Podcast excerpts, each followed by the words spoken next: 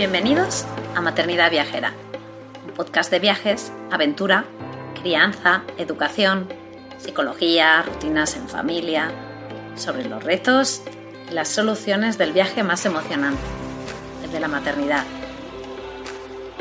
Si este programa te inspira, si te da ideas de viaje, te anima a vivir nuevas aventuras, te reta a salir de tu zona de confort, si te ayuda a mejorar tu paz maternidad generar tu vida o si simplemente te alegra un poquito tus días, te animo a apoyarnos formando parte de nuestra membresía anual. Accederás de manera inmediata a una plataforma de formación, un club de lectura, emails exclusivos con ideas, estrategias y consejos súper útiles para el día a día o descuentos en tiendas y proyectos chulis, como nuestra casita en la Sierra de Guadarrama o en nuestras sesiones de coaching familiar. Y ahora sí, vamos con el episodio de hoy.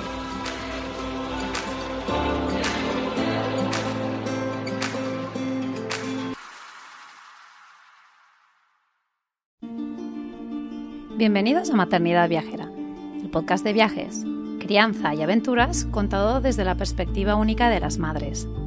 Yo soy Laura, mamá viajera detrás de Objetivo Aire Libre proyecto que anima a viajar, descubrir la naturaleza y cuidar el medio ambiente. Hoy hablo con Miriam Fabregat, mamá detrás del proyecto Nosaltres 4 Viatgem. Yo disfruté muchísimo hablando con ella, repasando sus grandes viajes hechos con y sin niños, pero también de su maravillosa filosofía de vida, educación de sus hijos, la diferencia de viajar con bebés a viajar con pequeños adultos, de couch surfing, intercambio de casas y muchos temas más. Síguenos en Instagram Maternidad Viajera y Objetivo Aire Libre. Suscríbete en Spotify o Apple Podcast para saber cuándo sacamos un episodio nuevo y no perderte ni uno. En las notas del programa encontrarás el link para recibir retos y actividades para hacer más divertidas, si cabe, vuestras salidas a la naturaleza o vuestros viajes con niños. Y ahora sí, episodio 9. Hoy estamos con Miriam Fabregat, mamá viajera detrás del proyecto Nosaltres 4 Gem. Ella empezó a viajar muy jovencita cuando participó en el proyecto de Miguel de la Cuadra Salcedo, Aventura 92. Y allí es donde le infectó, como le llama a ella, el virus viajero. Ella vivió en Italia y ha viajado por todo el mundo. Desde que tuvo hijos, lo tuvo claro con su pareja Pau. Ellos iban a seguir haciendo lo que amaban. Y eso es lo que nos va a contar hoy aquí. Os digo que ella es una fuente de conocimiento brutal. Hola Miriam, bienvenida. Muy buenas tardes, ¿qué tal? ¿Cómo estás?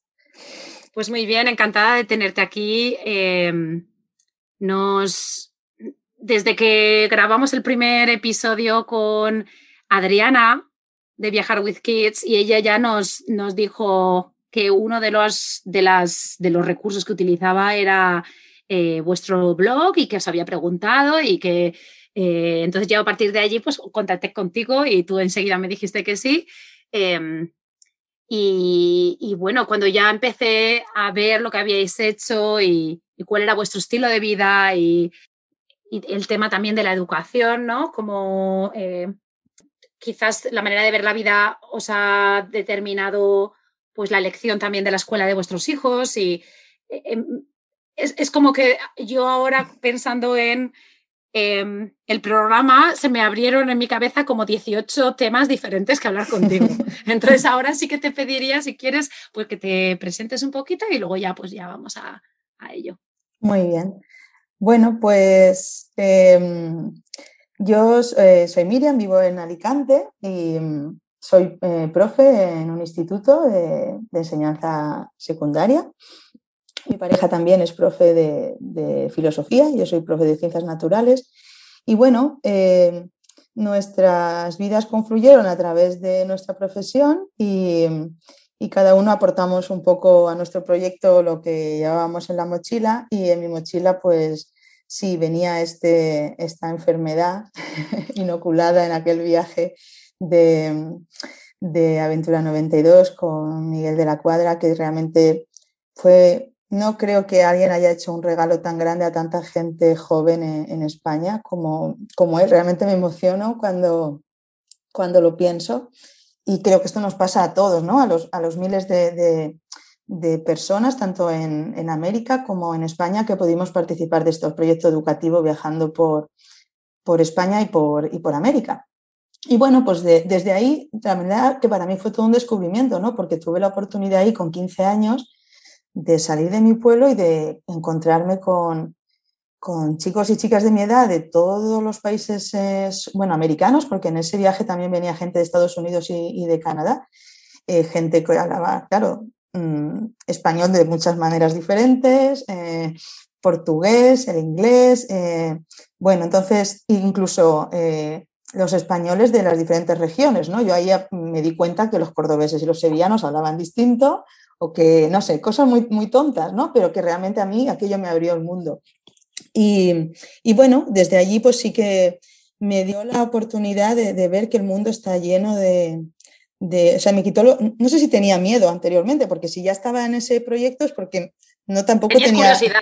Sí, tenía esa curiosidad, o sea, nunca pienso que haya tenido miedo, pero, pero sí que me, me dio la seguridad de que, de que, el mundo estaba lleno de gente maravillosa, de lugares bestialmente increíbles y que yo quería, quería conocerlos. ¿no? Entonces, bueno, eso es lo que yo puse un poco en nuestro proyecto familiar o, de pareja inicialmente. Bueno, enseguida fue familiar. Y, y bueno, entonces ya cuando tuvimos a nuestros hijos, pues sí que un poquito nos planteamos incorporar también esta, esta parte de, de mi vida a nuestra, a nuestra vida como familia, ¿no? Y, mm, y, bueno, y después la parte educativa, pues sí, es importante porque como madre realmente yo nunca tuve un instinto maternal, no era algo que formara parte de mi proyecto, no me habían educado, sinceramente creo que era un, yo lo vivo un poco como un hándicap, ¿no? Sí que creo que un poco en nuestra sociedad no, no acabamos de educar a la gente joven como que la familia es una parte, una opción más, no digo que no sea la única, porque la única no lo es, pero creo que hemos llegado a un punto en el que casi parece como, como algo como que está en un segundo plano o debería estar en un segundo plano y eso es lo que yo después, siendo madre, eh, veo que no, yo quiero educar a mis hijos también para que entiendan que esto es una, una opción en la vida, una gran opción y una alternativa maravillosa que tiene sus partes buenas, malas, sus renuncias, sus, sus regalos, ¿no? pero que tiene que formar parte también de nuestra vida o que debe estar ahí como una alternativa, ¿no? Para mí no era, o sea, realmente yo no estaba educada como tenía que ser una mujer independiente, autónoma, eh, podía viajar, pero no había formado parte un poco de mi proyecto vital eh, desde mi casa. Y bueno, pues esto también es algo que, he aprendido siendo madre y que he intentado, em, que, no sé, que, que ha sido un aprendizaje y en eso estoy continúo en eso, ¿no? Ahora ya con niños más mayores y, continúo en ese proceso de aprendizaje. Eh, hay una frase, bueno, no, he dicho antes que ellos hicieron un, crearon un libro a partir de un gran viaje que hicieron, que ahora si quieres puedes explicar un poquito. Eh, y una de las frases que ponen como en mayúsculas es, es esta. Decir que la vida es un viaje puede parecer tópico, pero es verdad para quien la afronta con espíritu aventurero. Y me gustaría un poco que, que quizás lo explicaras. Bueno, por una parte esa frase es un guiño a, ese proyecto de Aventura 92 que has hecho referencia al principio, ¿no? Y después a esa conciencia un poco de que realmente eh, pues en la vida hay muchos momentos para, si, le damos conciencia, a veces es difícil porque también vivir todo el día en conciencia de lo que estoy haciendo, de lo que estoy viviendo, sería agotador, ¿no? O sea, también lo, lo cómodo de vivir tu vida normal es que tienes tantas rutinas establecidas que es súper fácil. Yo siempre lo digo, ¿no? Cuando viajo es que duermo como una reina porque si estoy agotada, pero agotada porque cuando cambias, sales de tu zona de confort, de repente todo tienes que aprenderlo, entonces tu cerebro va a mil y si encima es otro idioma, pues ya mucho más, ¿no? Entonces tienes que aprender cuánto valen las cosas, dónde se compran las cosas, cómo... Entonces, todo eso es un ejercicio y te pones mucha conciencia. Por eso también cuando viajas el, eh, un día se multiplica, parece que dura el doble y una semana el triple y un mes parece que has estado fuera un año entero, ¿no? Porque claro, le estás metiendo mucha intensidad. Es verdad que eso también puede ser muy agotador y entonces la rutina por eso también nos gustan las rutinas, ¿no? Y, eso nos ayuda pues, a vivir con más serenidad. Pero eh, si somos un poquito, eh, si somos capaces de darle el valor a, la vida que tenemos, sea la que sea, eh, y que hemos elegido, siempre a mí me gusta y me gusta ver en las redes, por ejemplo, leer blogs o, historias en libros, en el que ves que hay gente realizando sus sueños, sea el que sea, ¿no? Eh, el que sea, porque cada uno tenemos derecho a tener nuestros sueños y hacerlos viables y, y posibles o intentarlo por lo menos, ¿no?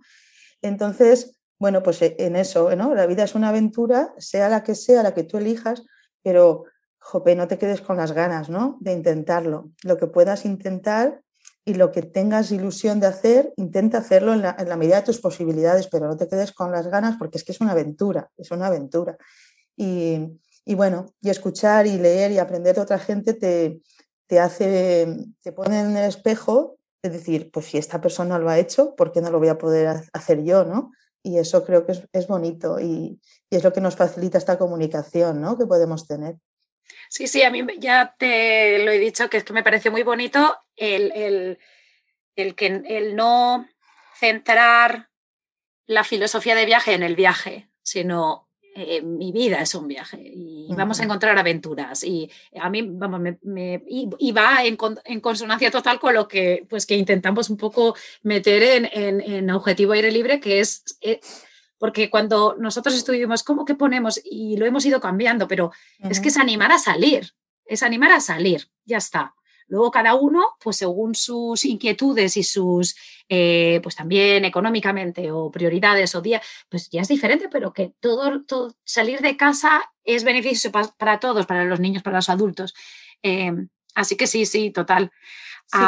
siempre, me, pasa cuando veo, por ejemplo, ¿no? que a veces los adultos nos estresamos cuando tenemos a los niños dentro de casa que están jugando, gritando, corriendo y estamos todos, nos ponemos nerviosos, ¿no? Y yo siempre pienso, si es que el problema no es el niño, ni la carrera, ni el salto, ni el grito. El problema es que estamos metidos dentro de casa. Ese grito, ese salto, ese esa carrera en el campo, en la playa, ¿eh? no sería ningún problema, en el parque. O sea, el problema no es el niño saltando, gritando, jugando. Eres tú que lo tienes metido en casa por la circunstancia que sea, pero que si estuvieras al aire libre, no sería ningún problema, al contrario, dirías, mira cómo se sube al árbol, mira cómo da esa voltereta, qué satisfacción ver ¿no? ver a los niños jugar. Entonces, el problema no es el niño, es el contexto, por eso hay que salir al aire libre. Es que es así. lo, has explicado fantástico. Sí, sí, sí, total. Es el cambio del chip, ¿no? De ver cuál es el error. Eh, explícanos un poquito cuál es ese viaje, porque claro, tus hijos ahora tienen 10 y 12 años, pero ese viaje lo hicisteis hace ya 8 años. Fue en, el, fue en el 13, sí, ahora estaríamos, estábamos en mitad de, ese viaje, sí, estábamos por el norte de Chile. Sí, entonces explica un poco porque, claro, viajaste tres meses, seis. seis, meses, pero en realidad el viaje fue dos países. Sí. Bueno, entonces explícanos un poco cómo fue la idea primero, cómo se os ocurrió sí. y, cómo fue y qué sacaste de allí. No, no hace falta que me expliques todo, pero sí darnos un poco a la idea de, que, de lo que hicisteis cuando los niños entonces tenían, déjame contar, tres y cinco. Tenían, no, tenían dos y cuatro recién. Dos y cuatro, ojos. Sí. Y si íbamos con un mini que compramos y una mochila de estas de espalda, tenían dos meses, dos años y dos meses y cuatro años y dos meses. Pues todo fue un poco culpa de Charles Darwin, yo siempre lo digo, porque, bueno, cuando tuvimos a los peques, nosotros nos fuimos turnando y fuimos tomando un año de excedencia sin sueldo, somos profes y podíamos, podíamos tomarnos ese, ese tiempo y, y, entonces, bueno, pues decidimos eso, ¿no? Dejar, tomar este tiempo sin sueldo y fuimos alternando, ¿no? El primer año de maternidad, de lactancia y tal, lo cogí yo. El siguiente año de primeros pasos lo tomó Pau de uno a dos, ya nació el segundo, yo estuve otro año y después Pau, en fin, que tuvimos cuatro años en el que uno trabajaba y el otro estaba en casa con los peques. Y el tercer año, eh, nosotros podíamos todavía pedir ese año de permiso, eh, porque hasta los tres años pues teníamos la opción de pedirlo sin, no nos podían decir que no. Y entonces Pau siguió con su permiso y entonces dijimos, pues vamos a acabar un poco esta etapa de la infancia, la lactancia y el superapego, haciéndonos un regalo. Y entonces yo también me pedí eh, la excedencia y nos fuimos seis meses a, a Sudamérica. ¿Y por qué? Pues porque durante el año que había estado el segundo bebé, con la lactancia, Pau me regaló el libro de Charles Darwin del diario de un naturalista ¿no? alrededor del mundo, porque yo no lo había leído y él era como, ¿pero cómo puede ser? Una licenciada en biología que no haya leído el diario de Darwin y encima una viajera. Así que yo me pasaba dando el pecho a, a Ferran y con el Google Maps iba marcando todos los sitios donde hacía unas descripciones maravillosas, ¿no? Y bueno, si no lo habéis leído, pero realmente Darwin, sus descripciones donde más tiempo dedica es en Brasil, en Chile y en las Galápagos, ¿no? Después el resto del diario es, es más breve, ¿no? Y claro, yo dije, date que este, este viaje lo tenemos que hacer.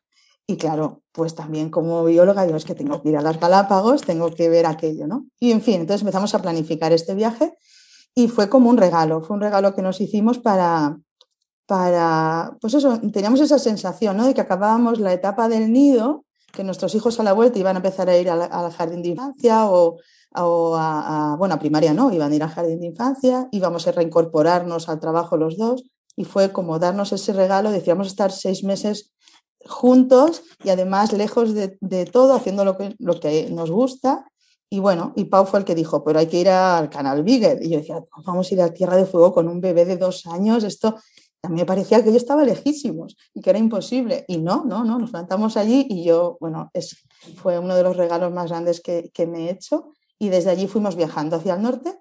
Y bueno, elegimos Chile por esto, ¿no? Un poco por esta cosa del libro. Y también las Galápagos, pero también porque un poquito en ese mm, ser conservadores, por la salud, ¿no? Mm, pues elegimos, renunciamos a Perú eh, porque nos, bueno, no queríamos vacunar a los niños todavía. Eh, Ecuador y Chile tienen unos convenios eh, bilaterales ¿no? de atención sanitaria, de manera que un poco si estábamos perdidos en cualquier sitio, pues sabíamos que íbamos a tener una atención sanitaria también de los servicios públicos. En fin, entonces fue por esto que elegimos elegimos Chile y solo las Islas Galápagos, porque en Ecuador continental hay que vacunarse de ciertas cosas y en, las Galápagos no. Y así, así nos montamos el, viaje y fue un, fue un regalo, un gran regalo. ¿Y los niños cómo, cómo se lo tomaron? Yo siempre pienso, eh, a ver, eran muy pequeñitos, pero da igual, ¿se adaptaron? ¿Estaban bien, mal? Ellos estuvieron genial. Lo más chocante fue a la vuelta, ¿no? O sea, yo a la vuelta con Ferran, el pequeño, flipaba porque, claro, él tenía dos meses dos años y ocho meses cuando volvimos y él no se acordaba de su casa, ¿no? Lo primero que dijo fue, mamá, aquí hay bañera, porque él odiaba, porque íbamos por hostales, ¿no? Como yo había viajado siempre con la mochila, o sea, yo nos lo pegamos de, hostales, de youth hostels y de mochileros, ¿no? Que éramos la única familia en los... Mentira, la única no, porque algunas otras familias holandesas, francesas coincidimos, ¿no? Pero bueno, lo normal era encontrar, pues, pues mm, gente joven viajando con su mochila, pero no con niños, ¿no? Y claro, eso de la ducha común a, Ferran le costaba muchísimo. Y cuando llegó a casa y vio una bañera, era como, bañera, mamá, que hay bañera. Y Ernest, en cambio, a las dos semanas de estar en casa, vino y nos dijo, ¿y de esta casa cuándo nos vamos? ¿Cuándo nos vamos a la siguiente? ¿no? Y yo digo, no, no, es que esta es nuestra casa. Entonces estaban tan habituados que les parecía como que nos iba a tocar otra vez, ¿no? Salir por la puerta con la, con la mochila. Y bueno, ya te digo, fue muy fácil. Lo único un poco difícil fue para Ernest, el mayor, que claro, nos fuimos justo después de Reyes. El regalo que él tuvo en esos Reyes fue un camión de bomberos. Y claro, el camión de bomberos no se puede venir en la mochila. Claro, es que ¿a quién, se le, ¿a quién se le ocurre regalar el camión de bomberos? fue horrible, porque claro, pobrecito mío. Claro, el camión de bomberos, además era un camión bastante grande, con una manguerita que tenía una bombita que echaba agua. Y claro, a los cinco días nos fuimos y se quedó aquí el camión de bomberos. Así que yo cuando llegué a Santiago, lo primero que hice en una tienda de estas de todo, de, todo a, diríamos a un euro, ¿no? no sé cuántos pesos eran, le compré un camión pequeñito de, bomberos porque era lo único que él añoraba, su camión de bomberos. Pero no nos acabó saliendo muy bien, aquel se rompió pronto y sí que a la vuelta de, en, la ruta, en Santiago, ahí ya me fui, busqué una tienda de Lego y les compré a cada uno un camioncito de Lego y ese fue el único juguete juguete de plástico, porque claro, piñas, hojas, piedras, el cuaderno con los colores, o sea, el mundo estaba lleno de juegos y de juguetes, pero el único juguete que, llevaron fue ese camioncito de uno de bomberos y uno de policía, de Lego, que aquel sí que fue irrompible, o sea, se paseó por las dunas del desierto de Atacama, por las playas de las Galápagos, por los lagos, de, por todas partes. Y aquellos dos camioncitos resistieron el, viaje de manera perfecta. Entonces, lo único que, que añoraba era su, su, camioncito de bomberos, pero el resto, el pack iba, ¿no? La casa iba a cuestas, la familia iba a cuestas y realmente, como habéis dicho ya antes, ¿no? Eh, es que éramos nosotros y los niños están bien con sus papás y con su mamá, así que no, no, no hacía falta nada más. Pobrecito el pobre con el, con el camioncito, ¿no? Luego habéis seguido viajando eh, por largos periodos de tiempo, además, eh, pero luego hace poco, en el 2009, hicisteis otro gran viaje, ¿no?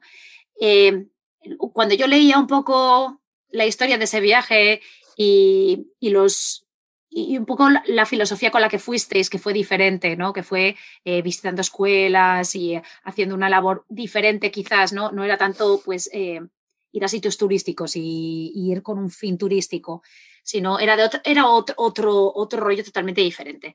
Y, y quizás eso también es una filosofía vuestra, ¿no? El que cuando visitáis los sitios eh, no, no necesariamente miráis a ver cuáles son los lugares a visitar, sino que buscáis otra cosa diferente. Entonces, ¿puedes explicar un poco cuáles son las prioridades a la hora de escoger rutas y actividades que hacer? Mm, bueno, para, ah, para, nosotros, a mí siempre digo que lo que más me gusta de viajar es intentar eh, emular a los ciudadanos del lugar en el que estoy. ¿No? Porque quiero decir, aunque me encanta visitar estos lugares maravillosos que, todos tenemos en la mente, ¿no? Pero al final es como un fotocall, ¿no? Y, bueno, claro, si son únicos, son especiales, es por algo. Realmente es que, no sé, cuando ves el Taj Mahal, pues realmente es que es algo bestial. O cuando ves, eh, no sé, el glaciar, pues es que realmente es algo único, ¿no? Entonces todo eso es maravilloso. ¿no? El, concepto sí, ¿no? es eso decir, ¡ah! es que además te absorbe la mirada, digo, es que no me puedo ir, o sea, es que realmente te, son algo espectacular, ¿no? Pero bueno, como viajeros, yo creo que la experiencia de, poder mm, vivir un poquito, ¿no? Al menos dedicar una parte del viaje a eso, ¿no? a la cotidianidad. Entonces, claro, nosotros no empezamos a viajar como familia yéndonos a Tierra de Fuego. Eh, empezamos, por ejemplo, con Ernest cuando tenía 10 meses, nos fuimos al lago de Garda y a, Venecia. Fue la primera vez que alquilamos, sí, alquilamos un, apartamento por, una plataforma de estas de alquiler. De, es la primera vez que lo hacíamos, porque claro, ya decíamos, bueno, teníamos un bebé, la siesta, la comida, eh, en fin, ¿no? Buscábamos un poquito, pues, tener una... Entonces yo, por ejemplo, en Venecia alquilé un pisito ahí en medio de, la ciudad, al lado del canal, y me encantaba salir por la mañana al mercado a comprar el pescado y la fruta y la verdura en estos mercados que adoro italianos, ¿no? Y, hablar con el, con el panadero, con el, con el pescatero, y, eso para mí es que no tiene precio, o sea, no tiene precio el, el poder estar ahí, ¿no? Igual ir al parque, pues no sé, nosotros en Santiago, por ejemplo, en Santiago de Chile, por decir, pues, ¿qué hacíamos con dos niños pequeños? Pues íbamos al parque a jugar en el parque, con los niños de ese barrio.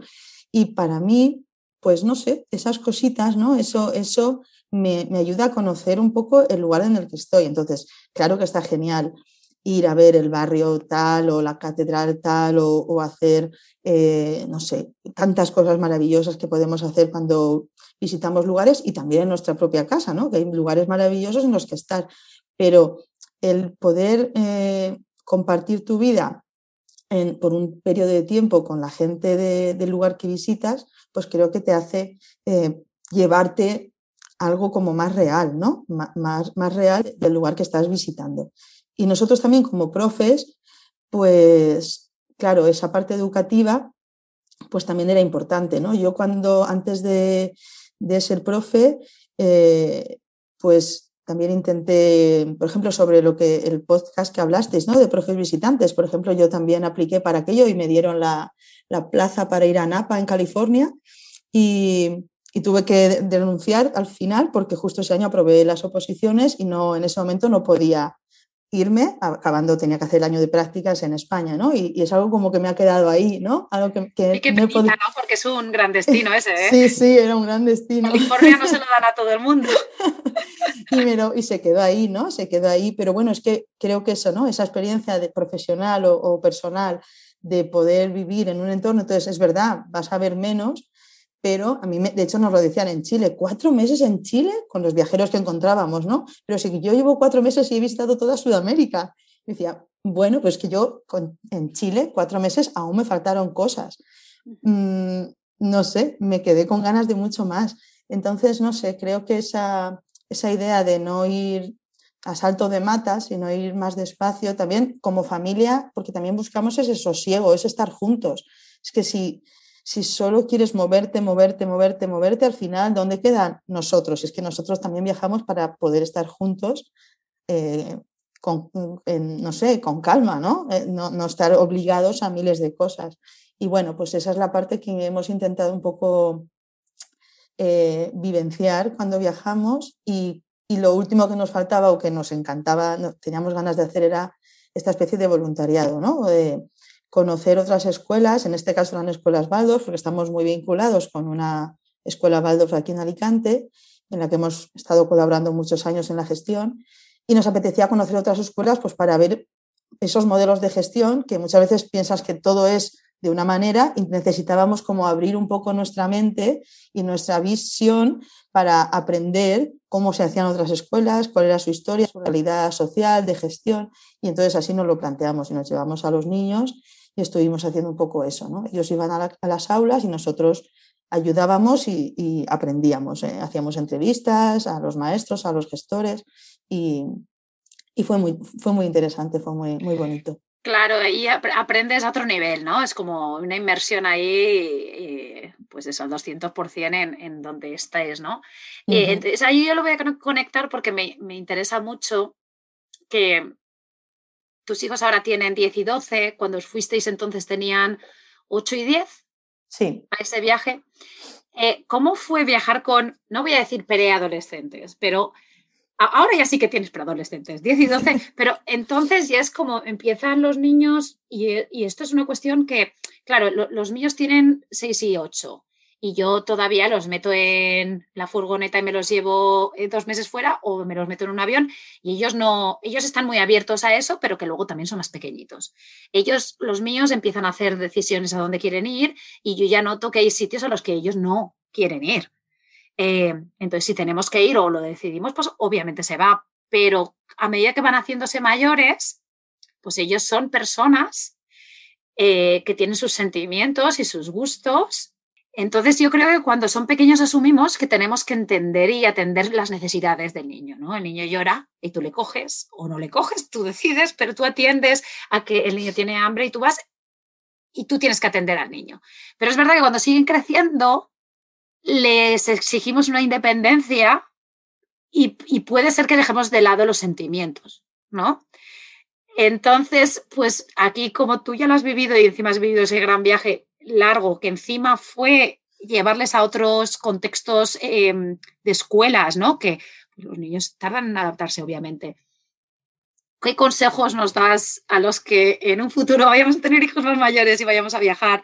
Eh, ¿Los dejáis opinar, elegir? Eh, ¿Cómo lo hacéis? ¿Cómo, ¿Cómo intentáis atender sus necesidades y cómo trabajáis cuando ellos no están a gusto, ¿no? Pues yo, claro, ahora estoy entrando en esa fase, ¿no? De, trabajo con niños de 12 años hacia arriba o con jóvenes de 12 hacia arriba y yo tengo mi visión como maestra, ¿no? Como profe de, de, esa juventud. Entonces, ahora estoy entrando en esa fase, claro, me estaba un poco como preparando, ¿no? Digo, llegará el día en que sean mis hijos y, y claro, a mí me pasa, ¿no? Con los mamás y los papás cuando vienen a hablar conmigo dicen, es que ¿cómo podéis con 30 en el aula? Si, si, yo con mi hijo no puedo, digo, ya, pero no son iguales en el aula. Es diferente, yo también. Es diferente. y después no es lo mismo el hijo contigo. Que y claro, yo digo, decía esto y yo pensaba, esto me llegará a mí, ¿no? Porque tendré a mi hijo, a mis hijos y, yo me subiré por las paredes o no, no sé cómo van a ser, pero yo ya estoy llegando ahí, ¿no? O ya estoy dentro de eso. Y además yo ya estamos asumiendo ya, ¿no? Con naturalidad que realmente, bueno, no sabemos lo que van a hacer nuestros hijos en X años, pero vamos, que nos queda menos de viajar con ellos probablemente, no lo sé, de lo que ya hemos vivido, ¿no? O sea, realmente, pues Ernest tiene 12 años, pues, jolín, vamos, yo soy la primera que, como hicieron mis padres conmigo, voy a animarle a hacer viajes y a vivir experiencias que yo estaré encantada. Yo viajé con, sobre todo con mi padre hasta muy mayor, 15 días cada año, no me lo perdía nunca porque me encantaba viajar con él, pero también yo me hacía mis planes, ¿no? Y yo espero que mis hijos hagan esto. Me encantaría que siguieran viniendo conmigo cuando tanto como les apetezca, pero yo espero que pronto también tengan sus vivencias personales sin estar con nosotros, ¿no? Ah, ahí yo voy a hacer así un paréntesis que una vez cuando los, los nuestros eran muy pequeños, escuchamos los dos algo que era así como, piensa que solo tienes 18 veranos para pasar con los niños. 18, 1, 2, 3, hasta que llegas a 18. Y a nosotros, fíjate que eso nos impactó. Y totalmente de acuerdo con lo que dices de, de claro, tú quieres que, que ellos, y, y tienes la visión de que esto llegará un momento que, que cambiará, ¿no? Que no todos los destinos a donde vosotros vayáis como pareja, ellos van a venir. Eh, entonces, eso. Sí, eh, quería hacer ese apunte porque a mí me marcó, no sé si a otra gente le puede. Entonces yo recuerdo, y, y me impactó, y ahora no recuerdo el nombre de este, entonces, eh, para mí como profe de, secundaria, ¿no? Y cuando empecé a tener niños pequeños, yo recuerdo a una charla que escuché a Carles Capdevila, que, que él era, tenía, era padre de cuatro hijos, dos mayores y dos pequeñitos, ¿no? Y él hablaba un poco sobre la maternidad y la paternidad y, bueno, tiene, tiene monólogos o, charlas muy interesantes, ¿no? Que se pueden escuchar en, internet. Bueno, pues él hablaba de que le impactaba cuando veía la bibliografía sobre, eh, sobre el hecho de ser padres, ¿no? que encontrabas, ibas a una eh, librería y tenías 10 libros sobre qué esperar durante tu embarazo, ¿no? Eh, otros 10 libros sobre el primer año de tu bebé, quizá después como cuatro libros de los primeros cinco años de tus hijos, ¿no? de tus hijos. Y después no había nada y a los, el siguiente libro que encontrabas algunos era ¿Cómo superar tu vida con un adolescente? ¿Cómo? Como que dice, claro, él decía, señores, ¿qué ha pasado desde los cinco años hasta los 15? O sea, si es que ahí es donde nos hace falta los libros, ¿no? O sea, realmente el meollo de la educación y de lo que va a ser ese adolescente en gran medida está en toda esa etapa en la que no hay libros, no hay bibliografía. Entonces, en lo más fácil, y realmente es verdad, lo más fácil, aunque es lo que más nos asusta, que es pues, el embarazo, el primer de tu bebé, la lactancia, todo eso como que yo creo que venimos educados de fábrica, porque hay un instinto ahí que, que hasta la que menos instinto tiene y el que menos instinto tenemos, lo que tú dices, ¿no? Llora, le cojo, bueno, yo decido, pero como que a pesar de las dificultades que todos vivimos en esa etapa de, de nuestra, de la crianza de nuestros hijos, salimos adelante. Además hay miles de personas dándote consejos, pero en esta otra etapa no, ¿no? Y para mí es súper importante y de hecho yo con, mi alumnado lo que siento es que necesitan mucha, mucha ayuda, mucha ayuda y que están muy desorientados. Y, con mis hijos yo espero ser capaz de acompañarles ¿no? y, y, de estar haciéndolo, porque realmente creo que ahora, aunque ellos son como más despegados, no les gusta tener a su madre encima ni a su profe encima dándole consejos todo el santo día, pero en el fondo hay que estar ahí, o sea, tienen que sentir que estás ahí. Y creo que en general, porque es una etapa difícil, porque además ellos no son nada agradecidos, ¿no? Los niños de primaria son un placer porque estás con ellos. abrazos. Claro, yo en Guatemala, por ejemplo, en esta escuela que estuvimos un mes, es que yo es que yo flipaba estando como maestra de primaria, yo soy de secundaria, ¿no? Y era como, ay Dios mío, cuánto amor recibo como, como maestra, ¿no? En cambio, en secundaria pues de vez en cuando te viene alguno y te dice, ay, profe, gracias por esto, pero en general, nada. Pero si ellos están agradecidos, pero no te lo van a decir, y como madre tampoco te lo van a decir, al contrario, seguramente te van a, te van a echar un bufido y ya está, ¿no? entonces, claro, es difícil porque los padres no recibimos como tanta compensación, ¿no? Esos abrazos, esos mimos de nuestro bebé, de nuestro niño pequeño, y eso también hace que nos despeguemos un poco más, ¿no? pero yo creo que sí que es importante. Entonces, ¿cómo fue esa toma de decisión? Pues fue difícil cuando nos fuimos a, este viaje, porque además el 2019 para nosotros fue un año intensísimo. Estuvimos fuera de casa, pues yo creo que cinco meses, y porque fue saliendo, salieron muchos, muchas cosas. Fuimos a Islandia primero en Semana Santa, después eh, habíamos planificado esta idea de irnos a América, pero al final decidimos no hacerlo y entonces yo dije, bueno, pues si no lo hacemos, monto otro viaje de verano. Y entonces eh, me puse a buscar casas para intercambiar y tal, y me monté cinco semanas en Asia, en el sudeste asiático, y allí que nos fuimos. Pero justo dos semanas antes de irnos a Kuala Lumpur, eh, hubo como una transformación. Yo siempre digo que el, el, solsticio de verano para nosotros siempre tiene algo, pasa algo. Y de repente, del 23 de junio al 30 de junio, decidimos que sí nos íbamos a América el 20 de septiembre. Pero ya teníamos seis, cinco semanas en el sudeste asiático. Entonces, era volver el 30 de agosto y en tres semanas nos íbamos a ir. Lo primero que hicimos fue sentarnos con ellos, ¿no? Y claro, Ernest dijo, vamos a ver, yo ya acepto y me encanta que en verano. Los locos de mis padres. claro, dice, yo ya entiendo y me encanta que nos vayamos en verano a viajar. A mí me gusta, pero ¿por qué en el colegio yo quiero estar con mis amigos, con mis compañeros, quiero ir al cole? ¿Por qué también me tengo que ir en otoño de viaje? Y nosotros, pues, ¿qué es este proyecto? Tal. Pues no, yo no quiero ir. Yo no quiero ir. ¿eh? Y nosotros, bueno, nosotros os expresamos nuestra, nuestro proyecto. Contamos con vuestra opinión, pero comprenderéis que en esta familia las decisiones las tomamos nosotros todavía. Pero bueno, os lo contamos para que vamos a ver cómo... ¿Y tendríamos que ir a las cole, a las clases? Pues la idea es que sí. Sí, hombre, encima y tal, y no sé cuánto. bueno, fue tremendo. Bueno, lo dejamos ahí, nos fuimos de viaje a Asia. En el trayecto a Madrid para tomar el vuelo que íbamos a, con escala en Dubái, yo fui comprando el primer billete para ir a Nueva York porque claro, digo, sí, cuando vuelva el 30 de agosto no voy a comprar los billetes para tres semanas después. Así que yo en el coche, mientras viajábamos a Madrid, estuve comprando en el móvil los billetes para, para Nueva York y para California después y dejé solo eso comprado. Dije, bueno, hasta California yo compro y después ya veremos. Y bueno, a Ernest le costó, ¿eh? al mayor le costó el, el... De hecho, se pasó todo el viaje un poco echándonoslo en cara, ¿no?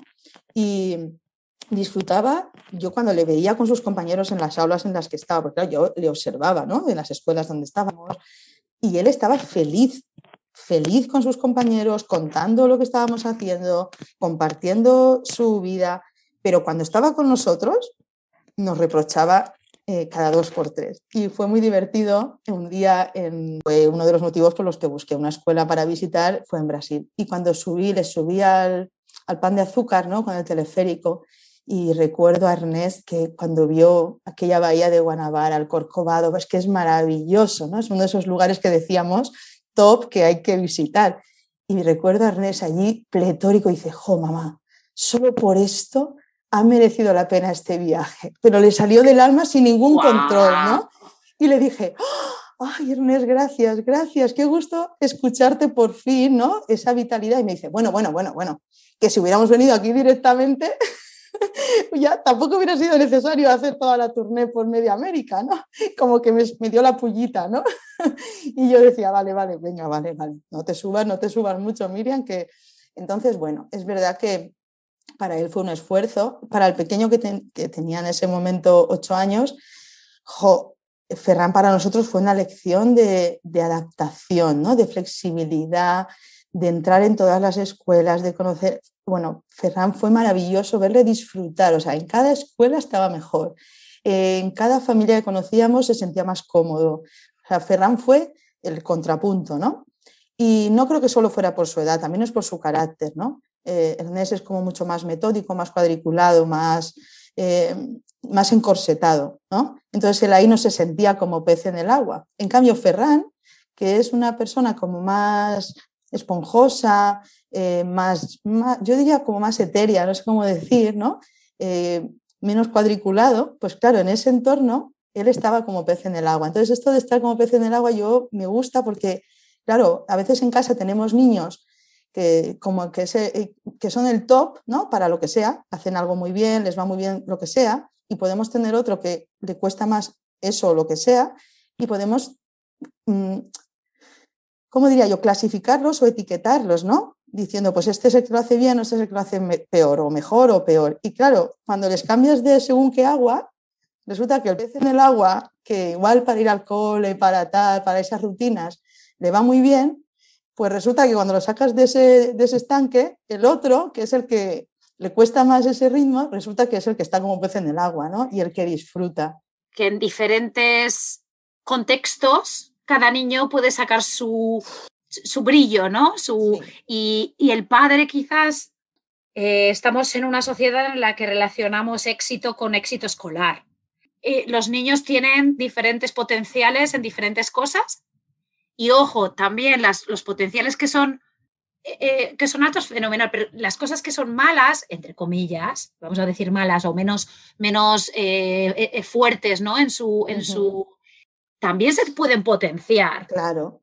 Entonces, tu, tu niño que no era tan bueno socialmente, esta expresión, este, no socialmente, ¿no? Que, no era tan bueno quizá en adaptarse a nuevas situaciones y estar quizá tan abierto, este viaje que hiciste, pues le hizo un poquito mejor, más, en ese sentido, ¿no? Es que fue fantástico, fue fantástico. Y, también nos pasó cuando era en el otro viaje, en el de Chile, ¿no? Y, que, que, bueno, yo me encantaba porque, claro, nos presentábamos, ¿no? Cuando tenían ellos dos y cuatro años, pues, ¿y quiénes son? Tal, pues yo, yo, pues, yo representaba, ¿no? O Pau, pues yo soy Miriam, yo soy Pau, este es Ernest y este es Ferran y venimos de España, estamos viajando.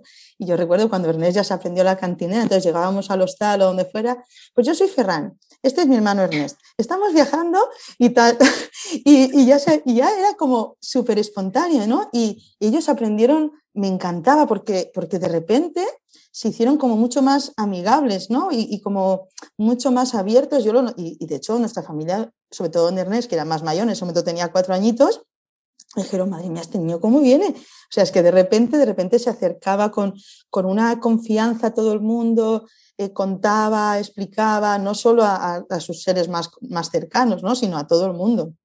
Entonces, sí, yo creo que como docentes tenemos la obligación de intentar abrir, eh, no, o sea, las herramientas que utilizamos en, el aula, ¿no? las estrategias que utilizamos para intentar llegar al máximo de alumnado de sus potencialidades, no limitarnos al ABC, ABC, porque si no dejamos mucha gente fuera, y como padres también tenemos esa obligación, ¿no? O sea, como madre, a mí me gusta el, buscar en qué, en qué otras piscinas, ¿no? En qué otros medios eh, podemos de repente descubrir que, que podemos sentirnos bien. Entonces, si, si eso no lo, no lo buscas, igual estás tú primero como persona, pero también tus hijos dejando de ser quienes pueden querer ser o, porque de repente descubran que ahí se pueden encontrar con, una, en un entorno que, es lo que les, les hace sentirse bien, ¿no? entonces, bueno, por eso creo que con lo que, intentando contestar a tu pregunta inicial, con los, con los adolescentes yo creo que ellos necesitan, necesitan un, lo, que, lo que en la pedagogía Baldo se llama una autoridad amada, ¿no? Una, un referente que ellos respeten, que ellos quieran, que ellos confíen en que esa persona, que es su madre, su padre o quien sea, eh, va a estar buscando lo mejor para ellos desde su autoridad, porque todavía ellos no son eh, responsables de su propia vida, porque aún son menores de edad, ¿no?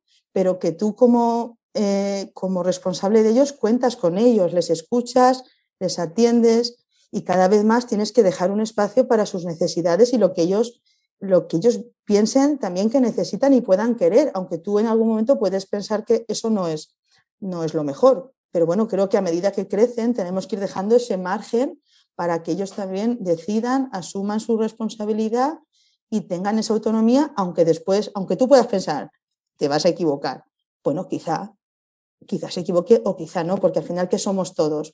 Pues nuestra vida al final también es una suma de errores o de aciertos a saber qué, pero, pero nadie nacemos con nuestra biografía escrita, ¿no? O, quiero decir, entonces, bueno, creo que como adultos tenemos que intentar hacer eso. Entonces, ya te digo, nosotros nos fuimos y nos lo llevamos, pero realmente, pues ya llega una edad en la que, que cada tienes que asumir como una persona más, como un compañero más de viaje, o sea, ya pues eso. Y entonces yo, igual que yo no viajaría con amigos maravillosos que tengo porque no somos compatibles viajando, por ejemplo, a pesar de querernos muchísimo, pues en, la familia también tenemos que aprender a escucharnos y, obviamente a medida que, que, vamos teniendo personitas al lado, que además queremos educarles en su libertad, en su autonomía y en su capacidad de decisión, lo que no puedes es ser tú una pisonadora. Tienes que permitir que ellos ¿no? florezcan, crezcan y expresen sus, sus necesidades y se sientan atendidos, ¿no? Que eso no quiere decir que les concedas todo, porque también está al final eso, esa idea de la autoridad amada, ¿no? De que quien te quiere también pues va a ir poniendo unos límites en la medida que considera que, que son adecuados, aunque no quiere decir que no nos equivoquemos a veces. Sí, es, complicado, pero bueno, yo, creo que, es la idea, ¿no? La de escuchar. Y yo creo que es que la adolescencia es difícil y uno piensa en cuando era adolescente y piensa que yo tampoco, y lo de tener un modelo, ¿no? Allí que te, que sepas que siempre está haciendo lo, bueno por ti, ¿no? Sí, y lo que saber... No, lo que decía Capdevila, ¿no? Esto, este referente que te decía, al final la clave de la adolescencia va a estar en qué pasó cuando tenía siete años, ocho años, nueve años, diez años. O sea, está en el pre. El pre va a marcar mucho cómo va a ser tu relación con tu hijo cuando sea adolescente. Entonces, si tú estás presente en ese momento en, los que, el que ellos quieren, entonces olvídate de, ¿no? de, creo que eso, el, tener una maternidad y una paternidad presente en la medida de tus posibilidades cuando ellos son niños, niños de primaria, creo que va a condicionar mucho cómo va a ser después esa segunda etapa, ese segundo septenio de, y tercer septenio, ¿no? a partir de los 12, 13, 14 años, cómo se va a construir ese adolescente. Va a depender mucho del vínculo que haya establecido contigo cuando era un niño. Y muchas veces, como en esa etapa ya parece que va todo fácil, es una etapa muy, yo creo que es la más cómoda, ¿no? desde los 6, 7, 8, 9, 10 años es como todo, no sé, yo lo he vivido un poco así.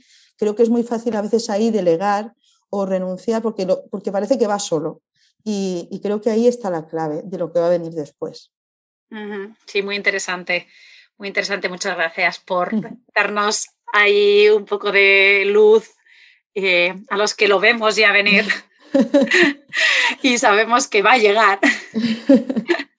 Así que sí, muy bien. Luego quería que me, que me hablaseis un poco de vuestra, a ver, ya, has comentado que cuando viajáis, pues que empezasteis eh, con apartamentos, alquilar apartamentos, tal, pero luego hay eh, dos maneras de viajar que yo personalmente, eh, una de ellas no la he hecho, la otra sí, y tengo muy buena, muy buena experiencia.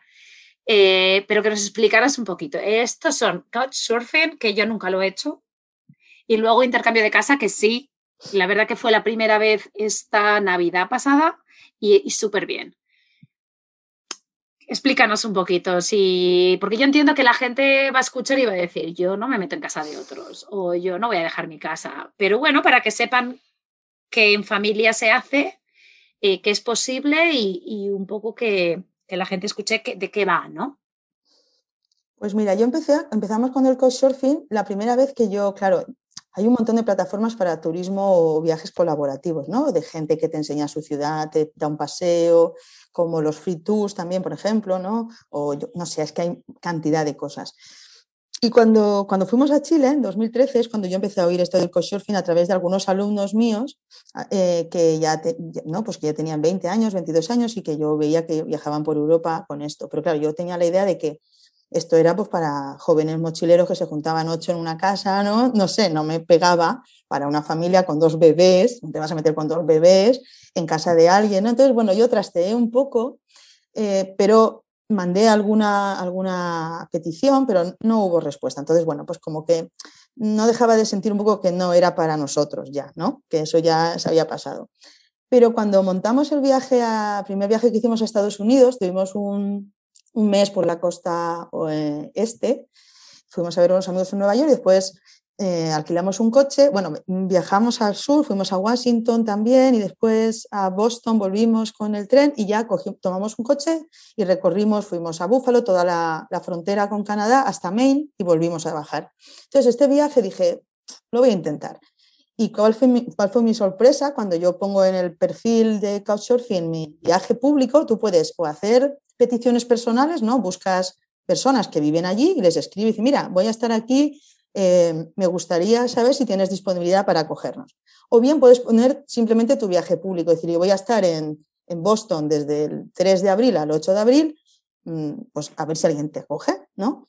Y, cuál fue mi sorpresa cuando de repente empiezan a llegarme invitaciones. Un señor que me invita en Buffalo, otro que me, invita en Concord, una familia que me invita en, Maine, otro, una pareja en, en, ay, ya lo diré, en New Hampshire. Y yo alucinaba, digo, estos americanos están locos, tío, me están invitando. O sea, además yo un perfil cero, porque no tenía ninguna experiencia, ninguna valoración. O sea, yo podía ser una loca, ¿no? No sé. Y me estaban invitando a ir con mis dos hijos y mi, pareja a su casa los cuatro. Y yo alucinaba, ¿no? Y yo decía, pero bueno, si me están invitando, pues vamos, daría para mucho contar algunas anécdotas, ¿no? Entonces, bueno, pues yo empecé recibiendo, entonces cuando yo empecé por tener en mi perfil alguna valoración, primero invité a una, a una maestra de aquí de Alicante que vino a hacer un curso a, nuestra ciudad y, y, ella buscaba y dije, pues voy a invitar a una maestra que viene a hacer un curso, seguro que es súper fiable, ¿no? Y yo dije, pues venga, que venga. Entonces fue la primera persona que estuvo en casa y se quedó a dormir. Después invité a una pareja, a una pareja que iban de viaje, eh, eh, alemanes, y también estuvieron en casa, pues lo típico, les hace la tortilla de patatas, una ensalada, les dejan las gafas de buceo y les dice que tienen que ir a bucear en la playa y tal y cual. Y una satisfacción, yo les veía tan felices que digo, jolín, es que mola esto de acoger gente y por, porque sí, les acoges y los tienes en casa. Pero, aquí entonces, estás tú. Tú no, tú no, a ver, tienes que pagar al, al año un tipo de. No. Nada, o sea, tú simplemente te apuntas. Sí, y... tú recibes o te reciben. Y puedes recibir para dormir en casa como porque tengo una peluquería y te corto el pelo o porque te invito a salir a tomar una copa y te enseño mi ciudad. O sea, cada persona puede ofrecer lo que quiera, lo que quiera. Y no es un intercambio recíproco, es decir, yo te lo ofrezco a ti y tú se lo ofrecerás a otra persona y otra persona me lo ofrecerá a mí. Ya está. Y solo tienes una serie de valoraciones en tu perfil y entonces, pues diríamos que eso te va dando como, como unas garantías, ¿no? Y una fiabilidad, ¿no? A la persona que te Exactamente, que esta persona pues me va a tratar. Eso es. Entonces, por ejemplo, yo recuerdo en, en ah, Salem, en Salem, pues nosotros nos recibió, nos escribió un chico y nos dijo, mira, yo soy guía turístico, en mi casa nos puedo acoger a los cuatro porque no tengo sitio, pero os invito a comer y os enseño el, pueblo y os cuento la historia de Salem y de, y de las brujas y del puerto y tal y cual. Pues nos enseñó su... O por ejemplo en Cape Cod, eh, David, era un maestro jubilado, nos dijo, yo en mi casa no os puedo acoger, pero tengo un velero, os podéis pasar conmigo un día navegando. Y allí nos plantamos en Cape Cod, en, su, en, su, en el puerto, en uno de los puertos de los pueblos, en Play, era Plymouth, Plymouth, no recuerdo. Plymouth, sí, ¿no? Y, y, nada, y ahí estaba David y nos pasamos un día navegando con él en el velero por Cape Cod. Quiero decir, ¿qué más puedes pedir? Eh, y así entonces... Sí, que te saca de tu, de, de, tu plan, ¿no? Es claro, entonces es esto. Cosas que nunca Claro, entonces de repente fue como decir, jolines, entonces realmente en Estados Unidos yo encontré como muchísima, era tan común y también para familias, ¿no? Entonces viajamos, todo este road trip que hicimos, lo hicimos de, casa en casa prácticamente, o sea, es que creo que nos alojamos tres noches en un motel, el resto fue en casas de familias que que, bueno, yo es que, eh, bueno, en el blog lo podéis leer, pero es que en Maine, por ejemplo, en casa de Elizabeth, aún, me, aún nos seguimos en las redes también, ¿no? Mantenemos una amistad, porque es que Elizabeth fue increíble. Cómo nos acogió en su casa, cómo nos hizo la cena, los lobsters, la, o sea, fue bestial. O sea, es que, ¿qué más puedo pedir que estar en Maine? En casa de una familia, aquella señora nos sacó con sus kayaks a navegar por el lago, nos hizo la cena, nos, pues, pues, ¿qué más puedo Y gratis, ¿no? sí, sí, gratis. Entonces, es verdad que tú estableces un acuerdo, ¿no? El acuerdo puede ser, pues yo te dejo una habitación y tú te buscas la vida, tú te compras, tú te cocinas o tal. O no, a veces yo, por ejemplo, cuando viene gente a casa, yo invito. O sea, bien incluido, el, yo te invito a cenar, te invito a desayunar y eso yo para mí es, pues nada, como, como un, no sé, es, me parece... Un plato, cocinar para para dos personas más y ya está. Y ya está, yo pues si hago lentejas, hago lentejas para dos más y ya está, y, nada más. Pero bueno, que puedes decidir, mira, te dejo una leja de, la nevera y tú te compras tu comida, y o sea, que ahí las personas hacemos nuestro acuerdo y ya está. Entonces, pues nada, era, era, es muy chulo y sobre todo cuando iba con niños muy pequeños era genial, porque ir con niños pequeños es que te abre las puertas. O sea, quien no quiere tener bebés o niños pequeños ya te lo ponen. No acojo bebés pues ya sabes que ahí no, no, no escribas porque no quieren tener niños en casa.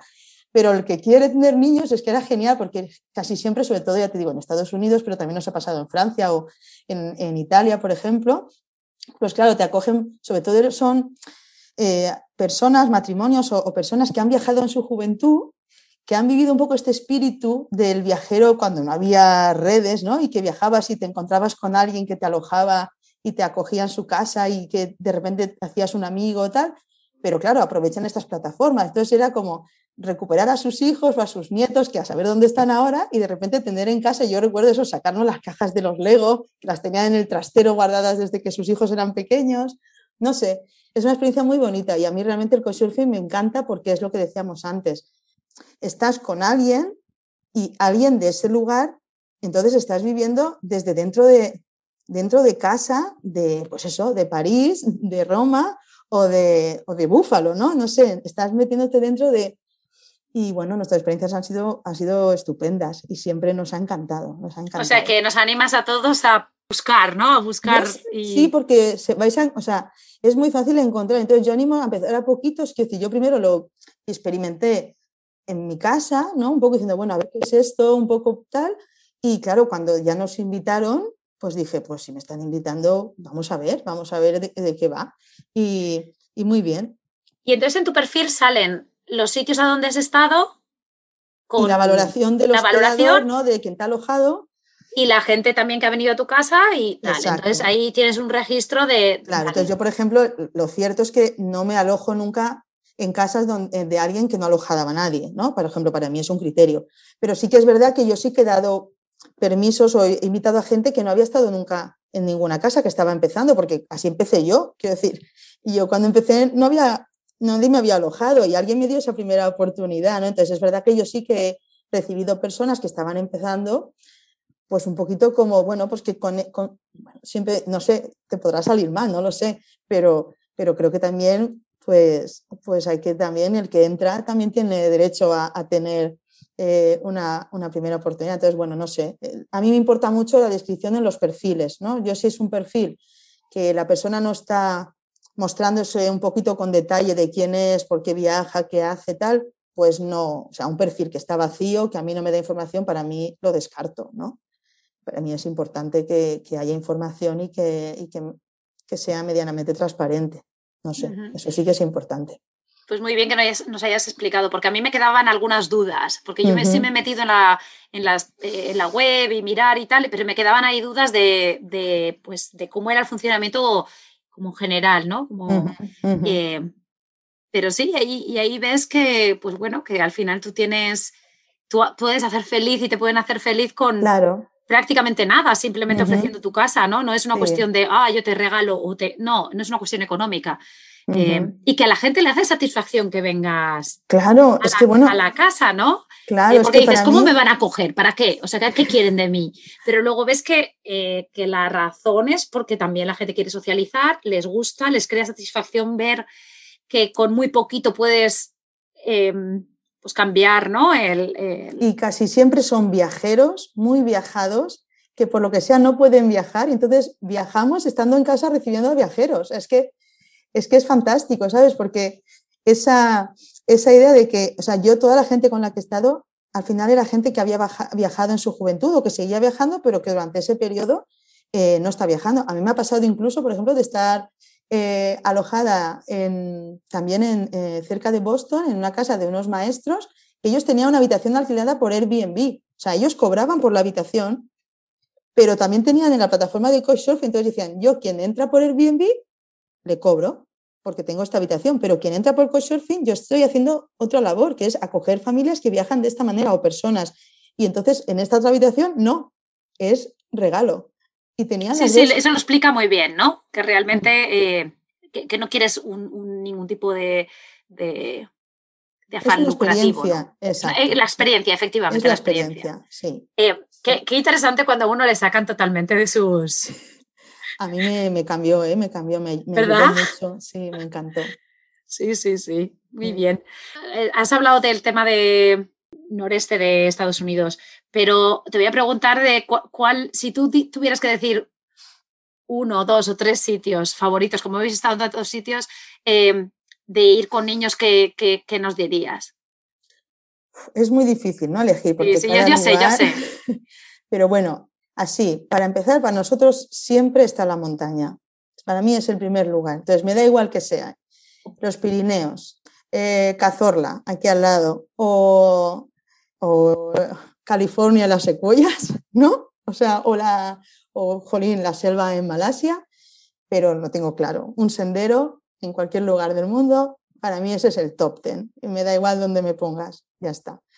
Después, ya hablando así de viajes, ¿no? Y de, pues, hombre, en Europa yo sí que tengo claro, para mí hay algunos países, pues por ejemplo Dinamarca, eh, fue maravilloso porque es un país tan pensado para las familias, tan, es caro, ¿no? Es un país caro, pero, pero es tan fácil, ¿no? Lo tienen todo montado con tanta comodidad para ir en bicicleta, para visitar, igual pasa en Finlandia, ¿no? Todos los museos, los restaurantes, las cafeterías, todo hay algo pensado en los niños. Los niños no, no están fuera de, de su sitio nunca, o sea, los niños forman parte de la sociedad. Entonces, ellos están ahí y forman parte de, entonces para viajar en familia son países fantásticos, ¿no? Porque, porque nunca te sientes como que aquí estoy molestando. Yo esa sensación la he, vivido mucho, sobre todo en mi primera etapa como mamá, ¿no? Me costaba mucho el, el que sí molesto y esa sensación de decir, vamos a ver, es que los niños no molestan, es que son niños como los adultos, pues ya hay adultos que molestan en un momento determinado, pues no lo sé, no, entonces, sí, es verdad que, por ejemplo, estos países del norte de Europa para mí son fantásticos, pero bueno, mm, y después es que yo le tengo tanto, eh, hay países en los que me siento muy, muy feliz viajando, Estados Unidos es uno de ellos, y Sudamérica, por ejemplo, Chile, eh, quizá, claro, es que hemos estado cuatro meses allí seguidos, entonces es un país que desde el punto de vista de la naturaleza te ofrece tanto, hay tanta tranquilidad, es un país agradable, la gente es Mm, un poco tímida, tengo la sensación, ¿no? Comparado quizá, por ejemplo, con Argentina, ¿no? Que, siempre va, te, te, vienen, ¿no? Pero en, Chile tengo la sensación que son como un poco más tímidos, pero son tan, son muy cuidadosos, son muy como sensibles, no sé, es la percepción que yo tengo, ¿no? Y es un país en el que, desde el punto de vista eso, de, los senderos, ¿no? Es que desde el sur al norte es algo es tan fascinante que, no sé, nosotros no lo queremos mucho. Quizá eh, en Sudamérica, Chile también por su seguridad, por su comodidad. Eh, y bueno, y después y cuando nosotros fuimos por primera vez a Asia, que nunca hayamos estado, y, ese año que fuimos, pues, jolín, qué fácil es, qué fácil es, ¿no? Malasia, vamos, yo me quedé con ganas de más, tengo muchas ganas de volver. Eh, Kuala Lumpur me, la, me enamoró porque también, ¿no? Es una ciudad, pero es que es que los niños están en todas partes, ¿no? Esa idea de, yo creo que quizá lamentablemente en España también por nuestra tasa de natalidad, ¿no? Pero es que el mundo está lleno de niños y de familias y creo que es mucho más fácil en general vivir con ellos en cualquier lugar del mundo, ya sea porque hay una política consciente, como pasa en el norte de Europa ¿no? o, centro Europa, hacia, hacia las familias, y en el resto del mundo porque es que los niños están y forman parte y, y, como están, pues, pues están y estamos todos allí y no pasa nada, ¿no? Es lo más normal del mundo. Entonces, no sé, mm, creo que al final es, eh, eh, cualquier lugar te puede ofrecer esa, esa, oportunidad, pero bueno, nosotros nos quedamos con, con los senderos donde sea. Pues vamos ya a las secciones. Yo, creo que nos podríamos pasar aquí hablando horas y horas. Sí, y horas y horas. ¿eh? ¿Verdad? No, no, no. Si el caso es eso, que, nos guste a las dos hablar del tema. Venga, dale. Sí, sí, sí, sí. Em, vale, pues vamos a las secciones. Eh, eh, donde fueras, haz lo que vieras. ¿Alguna anécdota de situaciones culturales que te han gustado y que has incorporado a tu vida o te hubiera gustado incorporarla a tu vida? Y no puedes. pues mira, una lo que estamos diciendo, ¿no? Esto de esta idea de que, de que los niños forman parte de la, de la sociedad y que, y que no podemos excluirlos y que eso a mí me ha llevado a vivir con más naturalidad mi, mi maternidad en España, ¿no? Y después los horarios. Yo es que, no sé, eh, yo vivo feliz en España y me encanta, pero cuando a base de viajar me he dado cuenta que, que somos los únicos en el mundo que tenemos los horarios que tenemos y no lo entiendo. O sea, yo realmente prefiero mil veces los horarios en cualquier otro país del mundo que en España. No entiendo nuestros horarios laborales, educativos, eh, televisivos, eh, de socialización. O sea, es que no lo entiendo, no lo entiendo, no lo entiendo. Yo recuerdo... Es que alucino porque es que tú eres la tercera, creo, que lo dice. ¿Qué te gustaría que copiarías? Horarios, horarios. Y es que es, total, yo también, yo vivo, eh, y a mí me va a costar un montón volver a los horarios españoles, o sea, lo de las, lo de telediario ya que empieza a las nueve y media, ¿no? Empieza a las nueve y media el telediario, entonces ya luego después empieza la serie, vas a la cama a la una. y los niños igual, ¿no? Lo que decías. Y, y sí, luego es, eso que es muy difícil, ¿no? De poder eh, mantenerlo, ¿no? Sí, es muy complicado o tienes que aislarte mucho, ¿no? Es difícil. Mm. Siguiente sección, más vale prevenir que curar. Se puede viajar con niños, pero es lo mismo tú que tienes en cuenta antes de salir de viaje. ¿Qué cositas así? Porque ya más nos has hablado mil, mil cosas, pero ¿qué cositas ahí dices básicos? Yo creo que yo he aprendido mucho, es lo que me han enseñado, sobre todo a ser flexible. Yo era una persona muy, me ha costado ¿eh? como madre a, y, no sé si como mujer, hemos hablado también, ¿no? Era una persona muy organizada de mi plan, de hoy salgo y voy, hago esto, pam, pam, pam, como viviendo siempre un poco a una semana vista. Y de repente, cuando tuve a mi hijo en mis brazos, de repente me di cuenta que yo había hecho el plan de que a las 10 iba a salir a dar un paseíto con la mochilita, con el carrito, y que igual no podía ser a las 10 porque a las 10 pasaba algo, lo que fuera, ¿no? Entonces, eso, no, hacer planes. Y en los viajes, aún más, ¿no? Eh, esta idea de decir, bueno, también por yo ya te digo, intentamos viajar un poco despacio, pero creo que cuando, que cuando vas con hijos, sobre todo niños pequeños, pero también mayores, ¿no? Porque también respetar un poco nuestros horarios vitales naturales. Y eso es algo que yo intento hacer en los viajes. Es decir, si nos apetece desayunar tranquilos, y nosotros somos bastante madrugadores los cuatro, pero vamos a darnos ese tiempo ¿no? de, disfrutar, de remolonear en la cama, de, hacernos un desayuno tranquilo. Eso justo que no podemos hacer cuando estamos yendo al cole a las 8 de la mañana corriendo, corriendo, corriendo, porque entonces esa flexibilidad para mí es esencial, ese adaptarte a que si un día llueve o que si un día hay uno que está malito o que hay otro que no le apetece, o entonces sobre todo flexibilidad y, y bueno, y también lo han dicho otras mamás, ¿no? El kit, el kit de la mamá preparada para el momento comida, el momento sed, eh, todo eso creo que, que, es muy importante. Y después a nosotros ahora nos funciona mucho el ebook ya en esta fase, ¿no? Cuando nos fuimos al sudeste asiático estaban leyendo Harry Potter y yo decía, ¿cómo nos vamos a llevar Harry Potter? Si eso ocupa muchísimo, ¿no?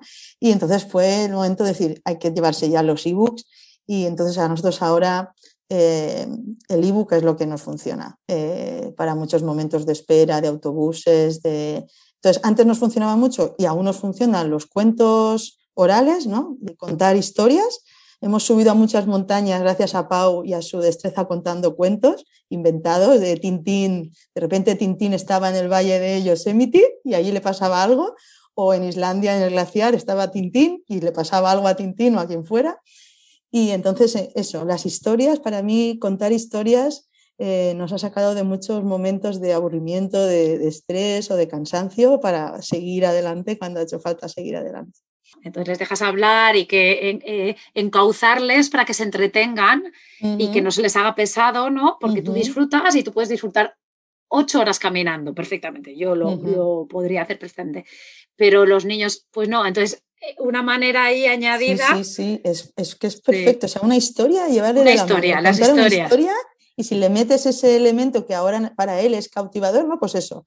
Si ahora están con tal personaje, le metes a ese personaje ahí y de repente están en, ese sendero que tú estás o en ese autobús que tú estás esperando. Y claro, las historias son, somos, los seres humanos somos de, ¿no? de, la, transmisión oral de...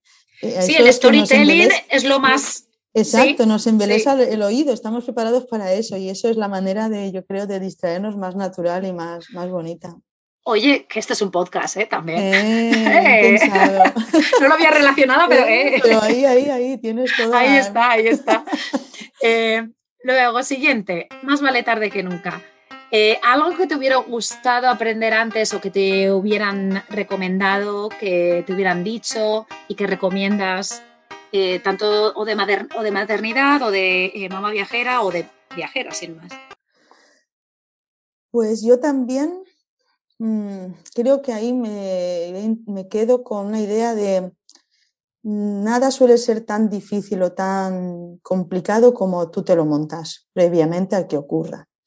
Entonces, eh, disfruta el momento, relativiza y no pienses en lo que va a ser dentro de.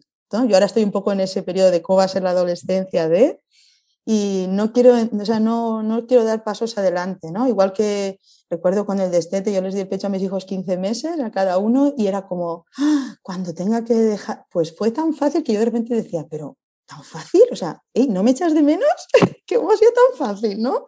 Yo pensaba que iba a costar mucho y fue facilísimo. O, o los pañales, o viajar con ellos, o... Entonces, muchas veces como que los adultos, nuestro cerebro funciona así, ¿no? Proyectando, planificando, pensando cómo va a ser.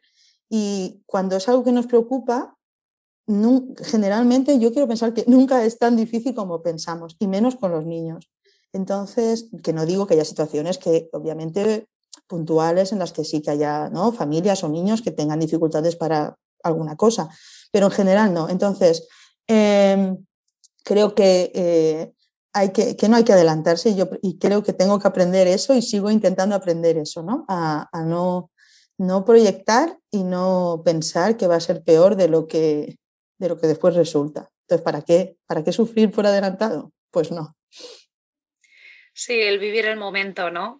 es, difícil, pero... Sí, y sobre todo eso, no complicarte la vida con el que vendrá, como si comerá o no comerá esto, si ahora come o no come, pues, pues respeta un poco también su instinto, ¿no? Y sus necesidades, porque muchas veces nos montamos unos problemas por cosas que no son tan trascendentales y que al final hay que dejar un poco no pienses tanto en el qué pensarán los demás o qué dice la sociedad sobre esto, sino deja, haz lo que realmente tú te sientes que, debes hacer. y, haz tus deseos, no sé, déjate, escúchate a ti mismo para, para, para, porque si tú estás bien, eh, tu hijo va a estar mejor o tú vas a estar mejor, ¿no? Que si intentas hacer lo que se supone que debes hacer, pero que no es lo que tú sientes que, que debes hacer, ¿no? Ahora está muy de moda, y te digo, entre comillas, de moda, el tema del tú eres el más importante de tu vida, ¿no? Eh, y, se, y se habla siempre de, claro, es que estoy, yo soy la madre y cómo voy a ser yo la más importante, ¿no? y, y, lo has explicado muy bien, ¿no? Ahí está lo del si tú estás bien, él va a estar bien. Eh, eso es un gran consejo, muy, muy buen consejo. Bueno, pues ya esto, eh, aunque es una pena porque se me quedan muchas preguntas fuera eh, y podríamos estar, estoy pensando que igual mm, podemos hacer en la segunda temporada, podemos hacer otro episodio. Muy bien, muy ¿Por qué no? y entonces ahora que nos expliques un poco dónde, dónde te podemos encontrar, ¿no? En las redes sociales y tal. Y bueno, Adriana cuando habló de ti, habló de yo les pregunto cosas y me contestan. O sea que, bueno, es, es tu momento. Bueno, pues nosotros empezamos con nuestro blog por consejo de un amigo cuando hicimos ese viaje a Chile porque decía, ¿qué vas a estar escribiendo correos electrónicos a todo el mundo? ¿no? No, no vas a dar abasto. Y yo, no sé, tenía un poco de pudor ¿no? de esto de hacer el, blog. Y bueno, pero lo empecé así como un diario de viaje ¿no? para nuestros amigos y familia. Y bueno, a la vuelta, pues había, se había creado un poco una red con algunas personas, no muchas, y bueno, lo, lo mantuvimos. Entonces ahí tenemos nuestro blog eh, que se llama así, Nosaltres 4 con el número, Viagemes en, en valenciano, pero bueno, es Sí, bueno, pero yo lo pongo, lo pongo en las notas y se puede, hay, algunas plataformas que no te permiten que no aceptan el link, pero al menos puedes copiar y pegar. Sí, eso, vale. Bueno, entonces ahí tenemos un poco el blog en el que compartimos nuestras experiencias viajando, pero también pues eso, un poquito con nuestra vinculación, con, o sea, nuestros intereses como educadores, también con la pedagogía Waldorf, que nos interesa, que nos ha aportado también mucho como profes. Y, y desde hace unos años también, pues tenemos, bueno, tenemos ahí un canal de YouTube de vídeos caseros, muy caseros, muy caseros y muy cutres, así que yo a veces enlazo en los artículos. Y, y, también tenemos cuenta en Instagram y en Facebook. En Twitter tenemos, pero no la, no la utilizo porque yo no, yo no soy la que llevo un poco todo esto y no, no me da para, para tantas cosas. No, no, me siento cómoda en esa, en esa plataforma y no, no la tengo, o sea, no la utilizo. Y bueno, y ahí sí, a mí no es que no tenemos, o sea, yo intento pues eso, eh, plantearme esto como, como un compartir con otras personas y ayudar. Entonces sí que es verdad que cuando cuando la gente nos escribe, pues sí que intentamos responder y dar nuestro, nuestro consejo, nuestra ayuda, un poquito así. Y bueno, fue, fue bonito, la verdad, cuando escuché el primer capítulo con Adriana me llamó la atención porque no me no me lo esperaba para nada y porque no la tenía identificada con alguno de los mensajes que habíamos eh, intercambiado, ¿no? Y bueno, fue, fue gracioso, me, me llamó la atención. Y bueno. Es, es, es, es una manera, ¿no? de, de de apreciar el, pues, la ayuda que ha recibido quizás, ¿no? Eh, y sí, esta red que tenemos, ¿sabes? Entre todos, yo es que me, nutro mucho de, otras mamás, de otras familias, que porque después detrás de todo esto casi siempre, aunque no siempre, también tengo eh, algunos, ¿no? Eh, algunos blogs y tal que, que, lo llevan papás, que les encanta, pero bueno, es verdad que en general esto de la comunicación, creo que las mujeres somos, necesitamos esta parte comunicativa como algo que, que vivimos mucho y es verdad que detrás ahí suele haber muchas mamás ahí con mucha ilusión.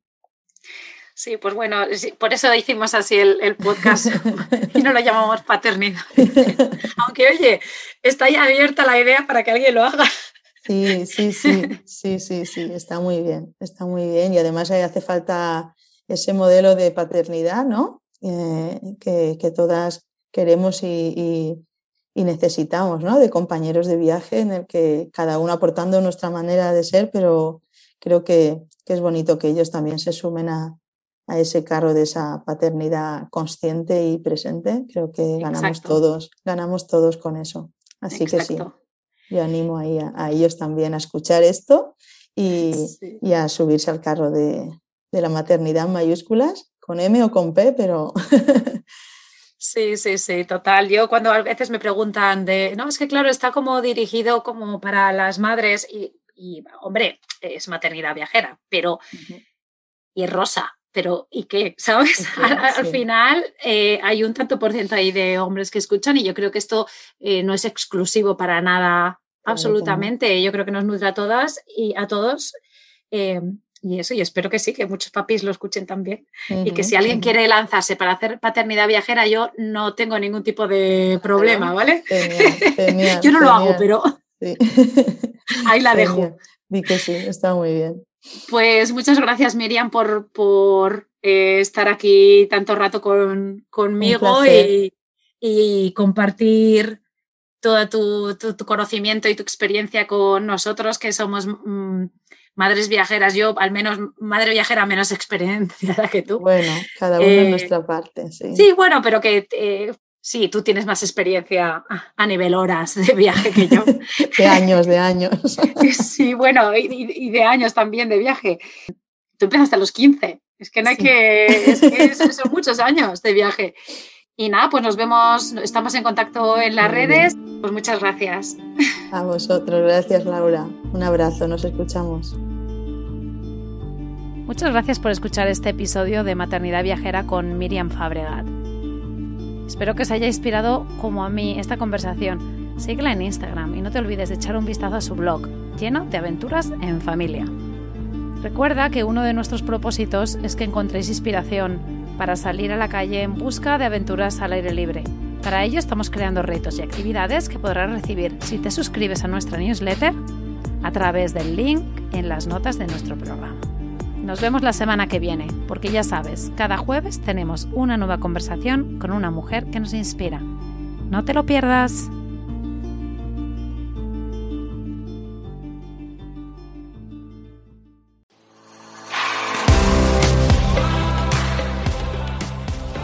Gracias por quedarte hasta el final. Espero que te haya gustado. Te animo a compartirlo con tus amigas o amigos y apoyarnos formando parte de nuestra membresía anual. Te espero la semana que viene.